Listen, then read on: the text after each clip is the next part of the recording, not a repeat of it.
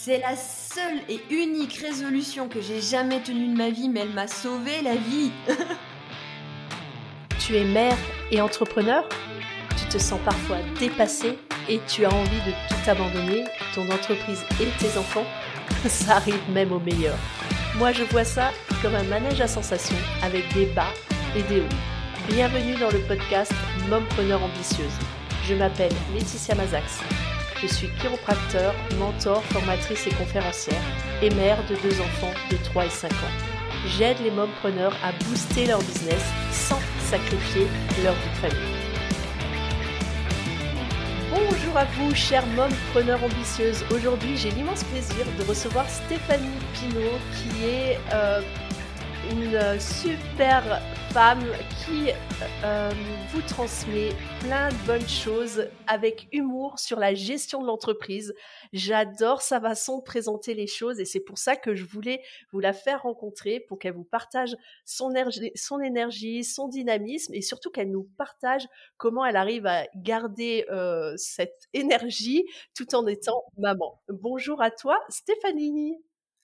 Bonjour, bonjour Laetitia. Alors, Stéphanie, donc tu as combien d'enfants, dis-moi? Au moins une dizaine? Non. non, euh, deux genoux, deux oreilles, deux enfants. Au-delà, tu pensais pas pouvoir gérer, c'est ça? Non, non, non, ben non. Enfin, euh, moi, mes enfants sont maintenant un petit peu grands, c'est des ados. Ils ont 14 et 16 ans. Et donc, à l'époque, je me suis investie dans le maternage proximal. Euh, et, c'était pas trop à la mode à l'époque. Hein. Donc j'étais un peu un ovni et, ça prend un petit peu de temps de faire ce genre d'éducation parce que ça demande un investissement personnel qui est quand même voilà. donc en fait deux c'était bien et mon premier n'a pas fait ses nuits tout de suite, voire même il les a fait après sa sœur. ah oui. donc pas trois. J'avais besoin de dormir. Mmh. Et du coup, quand tu as eu tes enfants, tu étais déjà entrepreneur ou pas? Alors, en fait, j'ai fait des études longues parce que je suis diplômée d'expertise comptable. Donc, en fait, c'est on, on, a le diplôme d'expert. on a le diplôme supérieur. Alors, ça a changé entre temps, mais bref, enfin voilà, un bac plus 5. Et après, il y a trois ans de stage pour atteindre le bac plus 8. Ah oui. Et, en fait, euh, ben, j'ai eu mon premier, donc euh, j'ai eu mon fils pendant ma deuxième année de stage. Mmh. Donc, euh, ben, soit je mettais en pause mon stage, soit je continuais. Et, alors? Tu as continué? Super Wonder Woman, Warrior, on y va. Ah, j'ai des, j'ai des, j'ai des images de. je me revois dans le train parce qu'il y avait des formations à Dijon. Donc, euh, moi, j'étais à Héricourt, donc il y, avait deux heures de train euh, entre les deux. Enfin, un peu moins. De, c'était deux heures de voiture et, peut-être trois quarts d'heure de train. Et en fait, en fin de journée, euh, du coup, bah, j'allaitais mon fils. Donc vous imaginez, après une journée complète de formation, loin de mon bébé qui avait moins de six mois, mmh euh, j'ai pas réussi à ouvrir la porte du train tellement c'était engorgé et que ça me bloquait les bras. donc euh, donc euh, j'aurais peut-être dû arrêter en fait. donc tu, tu veux dire que tu avais les seins gorgés, c'est ça? Ah c'était ouais c'était de la torture en fait parce mmh que ben le monde euh, de l'expertise comptable, les formations ne sont pas du tout, mais alors pas du tout conçues pour nous laisser ne serait-ce qu'une demi-heure pour, euh, pour tirer le lait, euh, alléger tout ça. Donc en fait, j'avais pas tiré de lait de la journée complète et, comme ben mon fils avait moins de six mois, la production était à fond mmh. et, du coup, ben, ça avait été vraiment vraiment compliqué quoi. C'est d'ailleurs j'ai réussi, parce que finalement, euh, il y a un moment où j'ai mis tout mon poids parce que je descendais à un petit village et j'étais la seule. Donc il fallait quand même que je descende du train, il fallait ouvrir cette porte. Donc je me suis jetée sur la poignée euh, de tout mon poids, peu importe ce qui allait se passer. De toute façon, il fallait que je descende du train. Et là, ça a marché, j'ai réussi à ouvrir la porte. Mais, euh, mais en fait, bah, tout a lâché. Mon... J'étais en tailleur. il est parti chez le teinturier. Hein. pour, pour, ceux, pour ceux qui sont pas coutumiers, qui n'ont pas allaité, ils ne comprendront pas. En gros, grosse fuite de, de, ah. de, sein, tout, tout sortait, c'est ça? C'est ça, ça, ça s'est désengorgé, voilà. plus plus l'appel aussi, on, sait que la mère, quand elle arrive près de son enfant, il y a, il y a cet automatisme qui fait que, que, que, les seins font ce qu'il faut qu'ils fassent, quoi.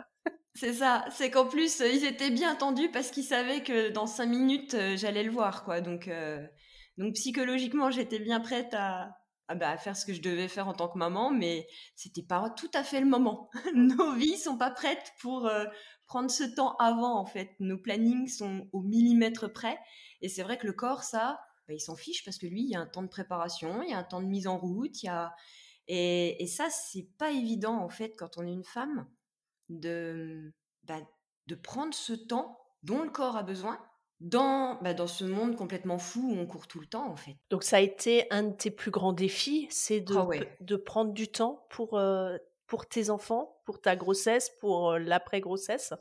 Alors, bah, j'ai tellement eu du mal à faire ça. Alors moi, je prenais du temps pour mes enfants, mais pas pour moi. C'est-à-dire que bah, mon fils, il avait tout le temps entre bah, quand je rentrais du travail, donc à peu près entre, selon les travails, entre 5h et 5h30.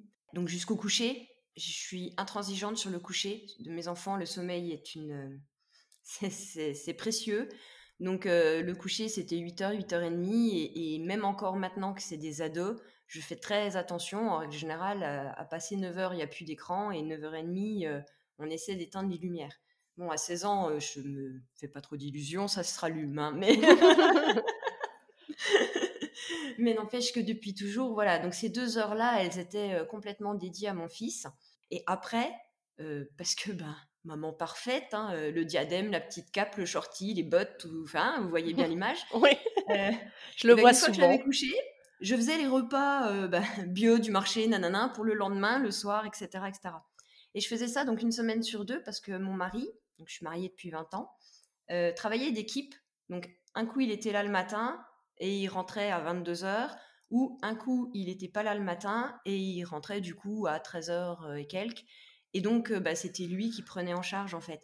Nos enfants ont toujours été ben, centraux. On a, on a tout fait nos plannings et nos emplois du temps pour que nos enfants aient le moins de nounous possible mmh. et, et, que eux, ce soit, ben, ben ouais, que ce soit le centre de nos vies quand ils étaient petits en fait. Donc moi, je travaillais très tard le soir quand lui était là pour s'en occuper. Et, sinon, euh, bah, je prenais très très tôt et, j'allais les chercher à 4h30 ou 5h, euh, bah, sortie d'école, quand ils étaient plus grands. Et, on a tout calé comme ça. Et, mais ce temps-là, pour moi, non, je ne l'ai jamais pris parce que, parce que quand je suis tombée enceinte de ma seconde, donc ils ont deux ans et demi d'écart, euh, ça s'est pas vu jusqu'au cinquième mois parce que bah, j'étais trop à fond, jusqu'à ce que ma sage-femme me dise oh, oh, oh, Bienvenue au monde de l'arrêt maladie Et là, j'ai pris un ventre, pouf Mais ça a explosé en fait. Mmh. De, je rentre dans mon jean d'avant-grossesse, ça, il me faut des vêtements de grossesse parce que je suis enceinte de 5 mois. Ah ouais, c'est à 5 mois que tu as eu commencé à avoir besoin de, vêtements de grossesse pour ton deuxième. Ouais, parce que tu étais tellement à fond dans ton travail que tu tu pas, pas intégré. Ouais. Waouh, c'est fou. Et du coup, tu dirais qu'il y a, il y a eu un impact de tes, du fait que tu deviennes maman. Euh, pas forcément, t'as pas laissé euh, faire un impact sur ta vie professionnelle, mais il y a eu un impact sur ta vie à toi. C'est ça, sur, sur ton identité Alors, il y a eu un impact sur ma vie professionnelle, euh, dans le sens où ben, moi aussi j'avais des enfants, moi aussi j'avais des rendez-vous à, à des heures complètement délirantes sur un planning avec des pédiatres. et, du coup, l'impact professionnel, il a été avec les collaboratrices que j'ai pu avoir, où bah, bien sûr, tu peux partir prendre deux heures pour faire vacciner ton, ton, nourrisson ou pour une consultation parce qu'il a telle ou telle chose. Enfin, en fait, c'était intégré d'office dans mon management. C'était bah, bien sûr tes mamans, bien sûr, et, c'est plus vital qu'une TVA. D'accord. Donc du coup, tu dirais que le fait d'être maman, ça a eu un impact sur ta façon de manager tes équipes? Ouais. parce que tu étais plus compréhensive? Ouais. Ouais, avant, j'avais plutôt un état d'esprit de. C'est un, un, monde d'hommes. il faut se comporter comme des hommes, on n'a pas le choix et du coup, c'est intransigeant parce que j'ai une attente auprès de moi-même qui est très très haute. Oui, c'est ce que je vois chez beaucoup de mamans qui sont entrepreneurs, de mompreneurs. Elles, elles, elles s'oublient, voilà, elles veulent que que ça, leur vie, leurs enfants soient pas sacrifiés, que leur boulot soit pas sacrifié, et elles s'oublient. Toi, tu parles de la troisième dimension, la gestion. Moi, je dirais la troisième dimension, c'est euh, l'individuel, quoi, la femme. Et c'est pour ça que dans la troisième dimension de gestion, moi, j'ai les cinq piliers et l'humain est le quatrième pilier, parce que justement, je suis passée par deux burn-out. Donc, euh, quand quand je suis tombée enceinte de ma deuxième, et bien en fait, j'arrivais sur la fin de mon bah, j'avais fini mon stage et j'étais en train de passer mon diplôme d'expertise comptable. Donc en fait, euh, bah, j'étais juste en train d'écrire mon mémoire. C'était un moment merveilleux pour gérer euh, un numéro 1 plus une grossesse. Donc deuxième grossesse, deuxième défi. Oui, puis tu t'es dit, à cette période, tu es en stage, euh, mais il y a quand même il y a des heures à faire quand tu es en stage, quoi. Ah bah t'as, t'as, ton job à côté puisque c'est, un stage à côté, c'est un stage professionnalisant certes, mais c'est pas euh, euh, un apprentissage en mode 15 jours à l'école, 15 jours là, 15 jours là. Non, non, euh, on a des journées de formation, mais comme les professionnels, comme tous les experts comptables en fait, puisqu'on a des heures de formation obligatoires, parce que la loi elle change trop régulièrement pour que ce soit pas obligatoire. Et, du coup, ben, c'était un travail normal avec des déplacements, parce que moi j'étais auditrice donc, bah, j'allais à gauche, à droite, j'allais à Lyon, à Paris. c'était délirant quoi. Et en fait, à ce moment, enfin, donc j'étais auditrice jusqu'au jusqu'au sixième mois. Bah, justement, c'est pour ça que j'ai pas arrêté mon stage. En fait, c'est parce que on a droit à deux ans en cabinet et un an en entreprise. Mais c'est deux ans minimum en cabinet. Et en fait, si j'arrêtais mon stage, je pouvais pas partir en entreprise après. Donc c'est aussi pour ça, c'était une histoire stratégique. Tu aurais même pas pu suspendre, c'est ça? Non, parce que ah, sinon, parce que moi, je, savais, j'avais déjà, j'avais été déjà démarchée par mon suivant employeur, et, je savais que j'allais partir en entreprise. Mais après, le poste qu'on me proposait n'avait pas de, enfin, je veux dire, c'était un poste de directrice administrative et financière. Il n'y avait pas de problème pour l'apprentissage du reste du parcours d'expert comptable. N'empêche que après, ben, j'ai eu ce poste-là. Donc c'est bien évident qu'une directrice administrative euh, et financière, bah, ça fait 5 heures par semaine. C'est une évidence. C'est une évidence, oui, oui, bien sûr. Est-ce que tu dirais que dans ce monde, le fait d'être une femme et a fortiori d'avoir des enfants, euh, c'est un défi, c'est un challenge, ça peut être même un handicap? Alors moi j'ai grandi avec... je ne sais pas si c'est une bonne ou une mauvaise chose, n'empêche que c'est factuel. Mon papa m'a toujours dit, t'es une femme, il va falloir que tu bosses 3 à 5 fois plus qu'un mec pour, y arriver, pour arriver au même niveau qu'un mec. Euh, c'est pas de, de l'antiféminisme ou quoi, il voulait vraiment ma réussite. Et, pour lui, ben, il avait bien vu le patriarcat, il avait bien vu que voilà, c'était compliqué d'être une femme. Et pas travailler 3, à 5 fois plus parce que tu es moins doué, juste parce que tu dois lutter contre le patriarcat, quoi. C'est ça, c'est ça. C'est bien ça qui m'avait fait comprendre. Hein. Il m'avait pas mis en doute mes compétences ou mes capacités. Non, non, c'était juste ma condition de femme faisait que, ben, pas de peu, il va falloir cravacher plus. Et euh, donc moi, j'avais ça en tête, mais depuis, ça m'a été inculqué très tôt et très jeune. D'où, mmh. en fait, cette surenchère de, de challenge et de... Ouais, ça, on le voit chez beaucoup de femmes, beaucoup de mompreneurs qui, qui du coup... Et c'est pour ça qu'elles se mettent la pression et qu'elles tombent en burn-out. Et ça, j'en vois plein, plein qui sont en burn-out. Euh, voilà, ça a été mon cas aussi. Je m'en suis pas rendu bah, compte. Aussi, hein. euh, je suis... C'est a posteriori que j'ai compris que j'avais fait un, peu, un burn-out, en fait. Alors, euh, moi, je pense que j'en ai fait qui n'ont pas été, euh, en effet, médiqués ou suivis ou quoi que ce soit parce que ben, je me suis relevée parce que marche ou crève à l'époque. Par contre, j'en ai fait un énorme en 2015 qui m'a vraiment mis à terre. Donc, mes enfants sont nés en 2006 et 2009. Donc, ils avaient un peu moins de 10 ans tous les deux. Ah ouais, donc c'est arrivé à contre-coup, quoi. Ah non, ah non, ah non parce qu'en fait, pour briser la solitude de la maman que j'étais, parce qu'autant en tant que professionnelle, j'avais un réseau de fous, Autant en tant que maman, bah, je connaissais que des mecs. Et, et c'est pas qu'ils en avaient rien à faire, mais T'étais pas ils n'ont pas de conseils. Ouais. Le portage en écharpe encore moins, et les couches lavables, hein Quoi Des langes T'es pas folle de te rajouter cette charge En fait, pour moi, les couches lavables, c'était pas du tout un rajout de charge parce que hum, j'avais un tel planning que j'avais pas le temps d'aller acheter des couches. C'est clair. j'étais sûre d'avoir toujours des couches. Moi, moi aussi, ça a été. Les gens pensaient que c'était plus compliqué, mais pour moi, c'était une charge en moins parce que j'avais pas ça. besoin de me dire, punaise, j'ai plus de couches. Et moi, je vis à la campagne. euh, il y a, bon, je suis pas en race campagne, mais il y a 10 kilomètres avant, le premier supermarché. Donc, euh, tout de suite, tu prends une demi-heure pour aller acheter des couches, quoi. Donc, euh, pour moi, c'était plus simple d'avoir. J'étais indépendante euh, en ayant des, des couches lavables, quoi. Et je pense qu'on a cette même façon de, de voir les choses, quoi. Ça, fa- Ouais. ça facilitait les choses. Donc, euh, bah, tout- toutes ces questions-là et, et tous ces, ces doutes-là, parce que moi, j'en parlais à ma maman, mais elle ne m'avait pas éduquée comme ça. Elle comprenait pas le concept des couches lavables, le Ouais. concept du portage. Mais il y avait des poussettes. Voilà. Alors bon, euh, moi, en- le sketch de Florence Foresti sur euh, ils ont peint le bouton en noir. Pour pas que tu le vois. Il est, il géant celui-là. ouvrir ces trucs. Il faut bac plus 12 parce que moi j'ai bac plus 8 et j'y arrive pas. Donc,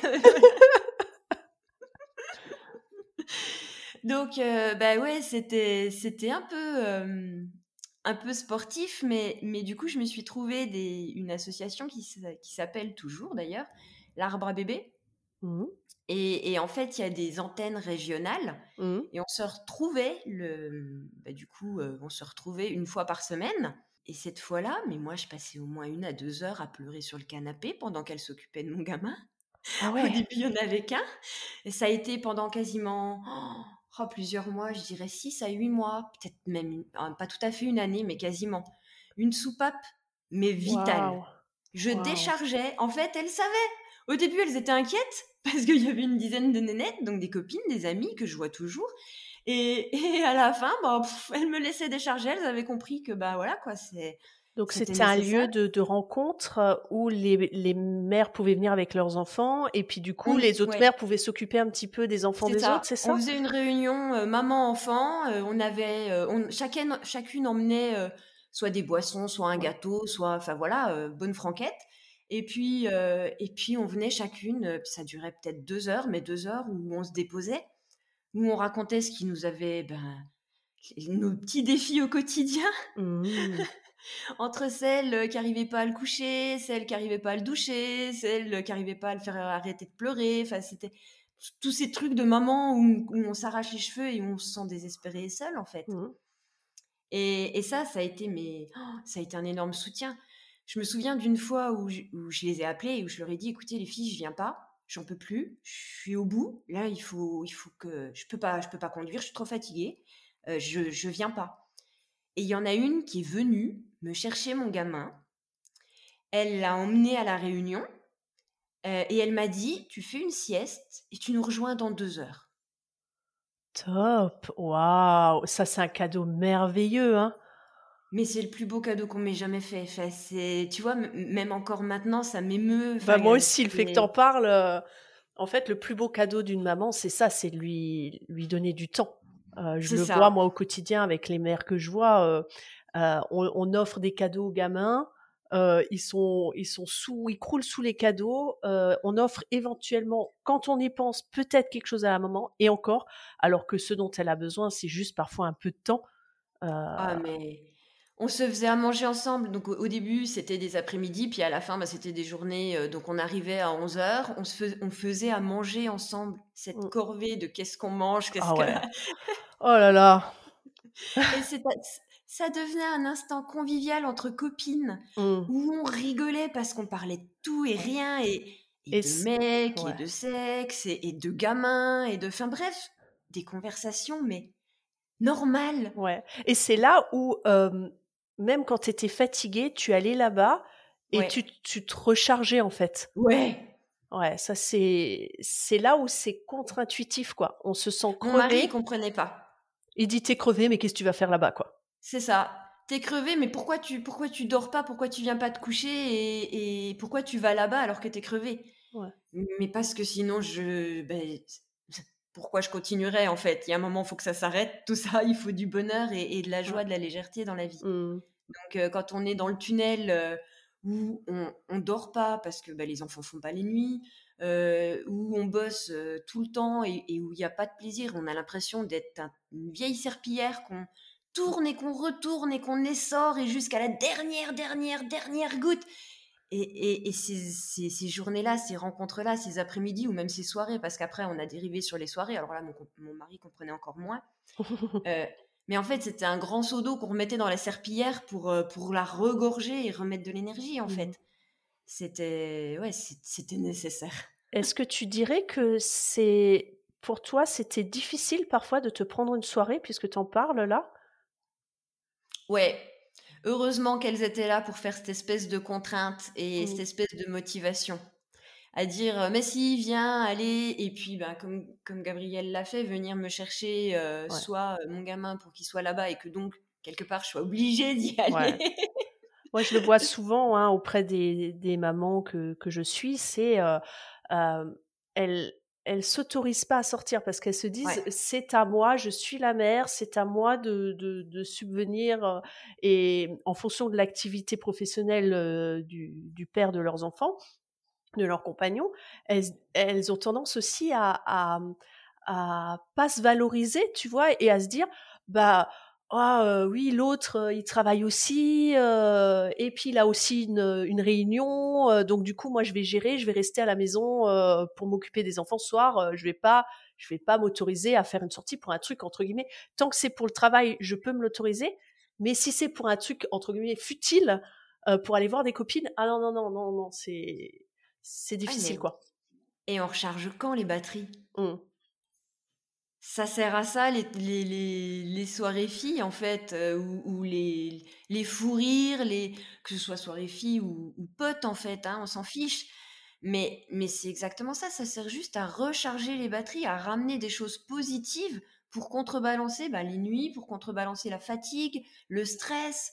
Et même si c'est ouais, même si c'est de parler de choses difficiles, moi je sais que euh, dans les femmes que je vois et dans mon, ma propre expérience, Parfois simplement, comme tu l'évoquais tout à l'heure dans, cette association, le fait de pouvoir parler, de dire tiens, je suis en train de vivre ça, c'est difficile, et d'entendre les autres dire ouais, je le vis aussi, ben on se sent déjà moins seul et ça va déjà mieux, quoi. Parce qu'on se dit ah, j'avais l'impression que j'étais la seule à, à, vouloir vendre mes enfants. J'étais la seule à vouloir les, les, laisser au bord de la route parce que j'en peux plus ou euh, euh, ou, à, ou à sortir, à, partir parce que j'en peux plus. Et on se rend compte que euh, moi, en en ayant discuté un jour dans une soirée, même avec des hommes, ils me disent ah ben moi l'autre jour c'était terrible, j'ai dû sortir de la maison parce que ah j'ai cru que j'allais en tuer un. Tu vois? Euh, et, et, ça, je trouve que c'est des moments euh, que beaucoup de femmes que je vois me partagent, mais qu'elles n'ont pas toujours l'occasion de l'exprimer et du coup elles l'intériorisent et elles prennent pas le, leur rôle, leur, chaque, chacun de leur rôle de euh, chef d'entreprise, de maman et de femme qui a besoin de s'épanouir aussi pour pouvoir être bien dans ces autres sphères quoi. Moi en 2012, euh, au Nouvel An 2012 en fait, ma, tu sais on est censé prendre des, des j'ai oublié le nom. On dit je vais arrêter de faire ci. Des résolutions. Merci, des résolutions. Ma résolution 2012, c'était d'être une mère imparfaite. C'est la seule et unique résolution que j'ai jamais tenue de ma vie, mais elle m'a sauvé la vie. Waouh, le conseil que tu donnerais, quoi, c'est d'accepter d'être imparfait. Ouais, une mère imparfaite. J'ai beaucoup été aidée par la pédiatre de mes enfants, euh, bah, du coup, euh, Suzanne Prenec-Ramat, qui, qui est partie depuis. c'était c'était une pédiatre déjà en retraite, en fait, c'était une, une, de la vieille, elle était géniale. Et elle disait à toutes les mamans que la plus belle des femmes ne peut donner que ce qu'elle a. Si t'as pu, t'as pu. C'est fini, il faut recharger. Waouh, ouais, c'est un, super conseil, ça, ouais. C'est une ligne directrice, en fait, à avoir, ouais. Et de savoir dire, ben là, je peux plus, euh, je suis à bout, il faut que je recharge, il faut que je trouve une solution, il faut que j'appelle à l'aide, il faut que j'accepte d'appeler à l'aide aussi, de pas vouloir tout gérer. Et je pense que, que c'est un peu le, je dirais, le la problématique ou le pendant négatif de tout ce qu'on voit, ce qu'on lit actuellement sur l'éducation positive, le maternage proximal et tout. il y a de très bons côtés, mais il y a aussi ce côté, bah, il faut que je sois dévouée à mon enfant, il faut que je fasse pour le mieux, etc. Et dès que on pète un plomb, qu'on n'y arrive plus, ben on, sort le, le, martinet, on se flagelle, on se dit t'es une mauvaise mère, t'es pas capable de hum, faire l'éducation positive, t'es pas capable d'être là tout le temps pour tes enfants, euh, tu veux travailler mais tu sacrifies euh, tes enfants au passage, et du coup bah tu te sens pas bien. Alors qu'à partir du moment où tu te dis j'ai pété un câble parce que mon besoin principal il n'était pas respecté, bah, c'est ok quoi.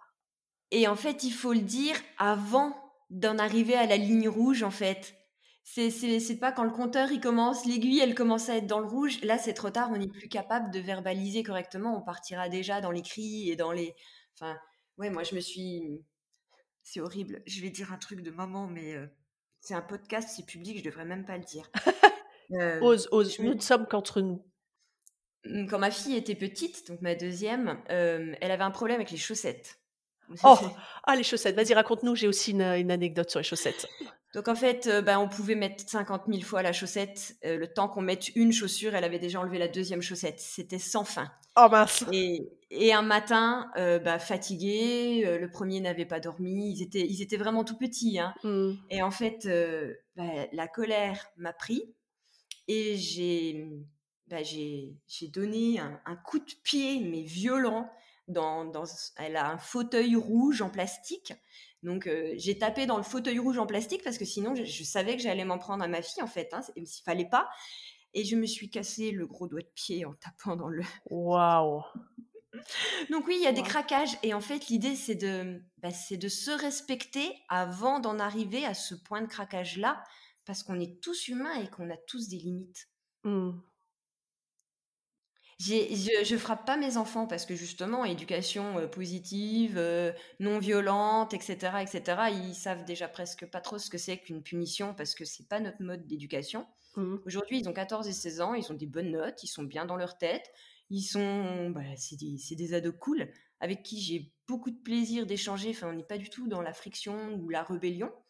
Euh, je touche du bois. Mmh. et, et, et, et en fait, ils, vont bien, malgré le fait qu'un jour j'ai pété un câble et que je me sois pété le gros doigt de pied, malgré le fait que j'ai travaillé, euh, malgré le fait que euh, j'ai fait mon mémoire, mon cabinet, mon machin quand ils étaient petits, etc., etc. Parce que ben, on était deux déjà. Mon mari était présent, très présent, comme bah, vous, avez un peu pu le voir, comme on était d'équipe en gros. Hein. Mmh. Et puis, ben, en fait, au burn-out de 2015, on a pris la décision de, de tout vendre et de partir tous les quatre faire un tour du monde, de se découvrir et de découvrir le monde. Waouh Le monde en famille avec deux enfants, le truc que tout le monde te dit, ouais, avec deux enfants c'est compliqué. Ah bah ça, tout le monde nous a dit, mais non, mais vous pouvez pas. Et puis alors, la sécurité des enfants, et si, et ça. Mais et puis votre retraite, comment vous allez faire et comment vous allez vivre, c'est ça Toutes les peurs que les gens t'ont projetées. Ah bah, toutes les peurs des gens en fait. Et, et ce voyage, en fait, ça hum, bah, ça a fait prendre du recul à mes enfants, ça nous a fait prendre du recul à tous en fait, et ça nous a fait voir la vie complètement autrement. C'est peut-être aussi pour ça que mes enfants euh, sont des ados cool en ce moment, hein. c'est, peut-être parce qu'ils ont cette vision globale aussi. Mais en fait, pendant, bah, pendant un an, j'ai pas ou peu, parce que je suis, je suis un peu accro quand même, donc j'avais mes emails, mais j'ai très très peu travaillé. Euh, et, puis, et puis quand je suis revenue, ben, on met le doigt dedans en se disant allez, juste un doigt et hop Oula C'est reparti. l'épaule. Et du coup, je suis retombée en burn-out et là, ça fait deux ans euh, que, que bah, j'ai tout changé et que bah, ce coup-ci, enfin, ouais, on essaie de revenir un peu comme le voyage, mais en France, c'est pas possible en fait. Mmh. Le rythme est imposé par l'école, par, par, la société en fait. Ouais. Donc, qu'est-ce que tu as mis en place pour euh, te protéger euh, essayer du moins de te protéger, de, de te faire absorber encore euh, par, par le burn-out? Oh la vache. Euh, j'ai plus de culpabilité à, mmh, à, prendre une pause de deux heures pour faire une micro-sieste sur le canapé ou regarder une série débile pour me vider la tête ou aller promener le chien ou ou aller faire des crêpes avec les enfants euh, pendant la journée quand je vois que ça sature. Tu penses que ça, c'était un, un défi à relever, quoi, euh, quand tu es entrepreneur, de, de, vouloir toujours travailler, d'avoir peur que, tu, que ton chiffre d'affaires va, va s'effondrer si jamais euh, tu travailles pas H24, quoi? Mais tu sais, en fait, tu as des to-do list qui débordent et tu jamais fini. Et, et, en fait, quand tu as une journée ou une demi-journée où tu travailles pas, ou même deux heures, tu te dis, oh, j'aurais pu faire ça, faire ça, et puis faire ça. Et en fait, ça, c'est bah là, c'est ce que je suis en train d'apprendre, en fait, à vraiment lâcher ça et à lâcher la culpabilité de ça pourrait être fait. Ben non, ça peut pas être fait. T'es HS, ton cerveau il est HS. Si tu fais ça, ça va pas bien être fait, alors le fais pas. Ouais. D'être conscient sur, sur ton niveau d'énergie, de forme, et est-ce que le principe de la loi de Pareto, que moi je, partage souvent, du 80-20, quoi. tu vas peut-être te mettre, bien sûr, tu as deux heures devant toi, tu pourrais faire des choses, mais tu es tellement épuisé que ça va pas être rentable, quoi. Tu vas déposer, dépenser 80% de ton énergie pour avoir 20% de résultats et c'est pas, ça vaut pas le coup. Vaut mieux que tu dépenses 20% de ton énergie à être avec tes enfants et te recharger, en gros. C'est ça. Donc du coup, bah, alors moi l'après-midi, si je fais une pause, mes enfants sont pas là parce qu'ils sont à l'école, sauf le mercredi. Mais sinon, euh, bah, le, le, week-end, prendre du temps aller discuter avec eux. Alors, c'est des ados, ils sont souvent dans leur chambre. Mais euh, bah, du coup, je vais m'asseoir à côté d'eux. Puis je regarde ce qu'ils font sur leur écran. Puis au bout d'un moment, la conversation arrive. Puis euh, ça se délie. Puis ils me parlent d'eux. Et puis ils me parlent de leurs problèmes, de leurs potes, de leur vie. Et puis, puis on a passé une heure à papoter, en fait. Et c'était mmh. cool et sans forcément arriver dans la chambre. Ah, je viens, on discute. J'aimerais qu'on parle. comment s'est passée ta journée? Non, ça se fait, non. ça se fait tranquille, quoi. Le simple fait d'être là, à côté d'eux. C'est ça. Et puis après, je parle de mon métier, je parle de Georges avec mes enfants. ils ont des idées, ils s'amusent aussi à te faire des blagues parce que bah, ils m'entendent parler gestion depuis qu'ils sont tout petits.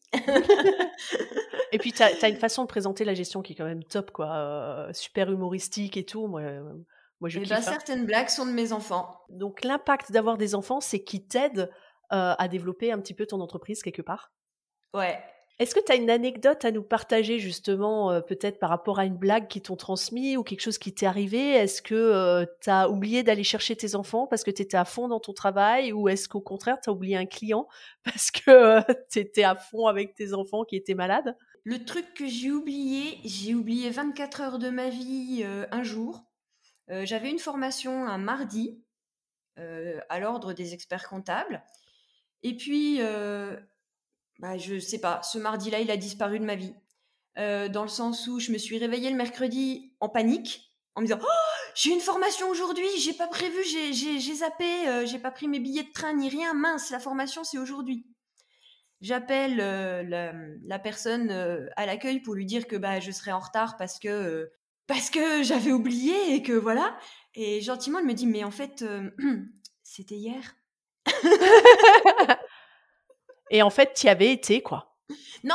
Ah non, tu n'y avais pas été. Mardi a disparu de ma vie. Je ah ne sais pas ce qui s'est passé ce mardi-là. Je ne sais pas où j'étais. Ni je... ah ouais. j'ai disparu des radars. Je ne sais pas. Waouh, énorme. Énorme. Donc il y a vraiment des moments de surcharge intense. C'est pour ça que euh, c'est vraiment avec expérience que je vous dis prenez soin de vous. Et du coup, quelle est la meilleure blague du coup que tes enfants ont pu te, te transmettre et ah, qui, la dernière... que tu as pu exploiter peut-être dans ton entreprise?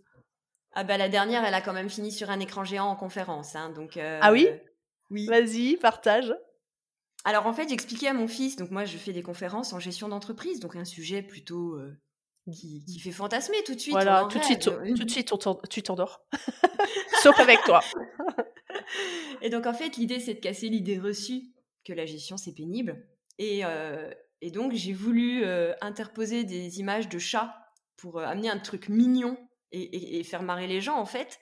Et mon fils est arrivé, il a pris une feuille et il a commencé à dessiner le chat, mais comme lui, il voit le chat.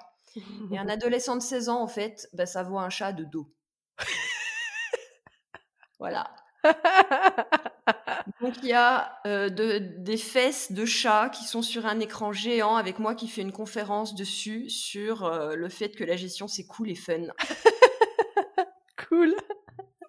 Mais c'était quand même prévu, tu l'avais assumé. Ah, je l'ai assumé, la salle a rigolé. Enfin, je veux dire, l'effet recherché était là. top. Donc, Réussite complète. Le fait d'avoir des enfants encore, ça peut avoir un impact positif, même s'il y a des challenges à relever. C'est pas toujours facile de, de, de mener tout. Bah, il y a des, des moments euh, fun et, ça peut aider au développement d'une entreprise à partir du moment où on l'accepte. Et, que, et du coup, c'est possible, comme tu le disais, à partir du moment où tu t'octroies du temps avec tes enfants et que tu sais lâcher un peu ton entreprise. quoi. Ouais, c'est exactement ça. Pas facile, hein c'est un effort de tous les jours. Quel est le conseil que tu te donnerais à ton toi il y a 5 ou 10 ans? Quand tu as commencé? J'ai passé beaucoup, beaucoup de temps à, faire tout pour respecter mes enfants, leur rythme, leur. Enfin, c'était normal. Pour moi, c'était des enfants et c'était moi l'adulte. Sauf qu'en fait, il y a des limites et, il faut se respecter soi aussi. Mmh. Dormir, se reposer, recharger les batteries, ça fait partie de la vie et c'est nécessaire. Il y a des temps d'arrêt. L'accepter. Et de pas s'oublier au passage, en fait. Euh, de pas l'enfant il faut faut le respecter mais il faut pas le mettre plus haut que ce qu'il faudrait quoi en gros. Faut faut le respecter respecter ses besoins mais une fois que nos propres besoins sont respectés aussi. C'est ça. C'est c'est le masque à, air de l'avion en fait. Ouais de euh, cette fameuse image où euh, l'important c'est de mettre le masque à l'adulte avant de le mettre à l'enfant parce que l'enfant ne pourra pas nous le mettre si jamais on tombe dans les vapes. Et c'est ça, ça c'est clairement quand on touche le fond, nos gamins, ils sont pas là pour nous relever et nous aider. Enfin, je veux dire, ils peuvent pas, ils sont pas en compétence ni en capacité. Moi, ça, c'est ce que je transmets au quotidien aux personnes que je suis, que je vois, qui s'oublient. Alors, autant que ce soit dans mon cabinet de chiro, euh, j'en vois plein, que ce soit dans les femmes, les mompreneurs que je vois, qui s'oublient. Euh, et je, je, les invite vraiment, vraiment à, dans l'équilibre, on parle de l'équilibre euh, de l'entreprise, l'équilibre de, la vie de famille et le lien, c'est l'équilibre de la femme au milieu. Quoi. Oui. Mmh. Et, euh, et, comme tu, l'as beaucoup, beaucoup dit là aujourd'hui, c'est, c'est vraiment capital de prendre du temps pour soi pour pouvoir s'occuper après des autres. Ben, pour soi, pour son couple, pour ses enfants, oui aussi. on n'a pas parlé du couple. Le couple est important aussi. Ah bah oui, ça fait partie de la famille et oui, oui, c'est d'une importance cruciale, oui. tu, tu, y consacres du temps, d'autant plus on, ne l'a pas trop abordé aujourd'hui, on pourra peut-être l'aborder dans une autre euh, oui. dans, un autre épisode, mais euh, tu penses que, que c'est capital, d'autant plus que toi tu, tu travailles avec ton mari, il me semble. Hein? Oui, oui, ça fait deux ans qu'on travaille ensemble bah, dans la troisième dimension. Lui, il apporte le côté vulgarisation puisque justement, il n'est pas expert en gestion et quand je commence à parler dans mon mon jargon et à partir, il me rattrape en me disant hop, hop, hop, hop, oh, c'est plus audible, recommence. et du coup, il te soutient bien dans l'entreprise et puis dans ton rôle de maman, quoi. Et en fait, on a inversé un peu les rôles sociaux, c'est-à-dire qu'au jour d'aujourd'hui, c'est lui qui a en charge le foyer, les besoins premiers des enfants, donc faire à manger, etc. etc. Tu as réussi à lâcher là-dessus? Ça n'a pas été simple, mais ouais. Ça aussi, on a un rôle à jouer. Hein. Ça, je le partage tout le temps avec les femmes que je suis. C'est qu'elles elles se plaignent de Ah, je dois tout faire, j'ai une charge mentale de ma boule. Mais en même temps, est-ce que tu laisses la place à l'autre? Tu as parfois l'impression de manquer de temps Comme je te comprends. C'était mon cas il y a quelques temps. Et j'ai trouvé plein d'astuces. J'ai regroupé toutes mes astuces dans une formation de 6 vidéos intitulée Mompreneur optimise ton temps. Aujourd'hui, j'aimerais t'offrir cette formation. Pour en bénéficier, suis le lien dans les descriptifs de ce podcast.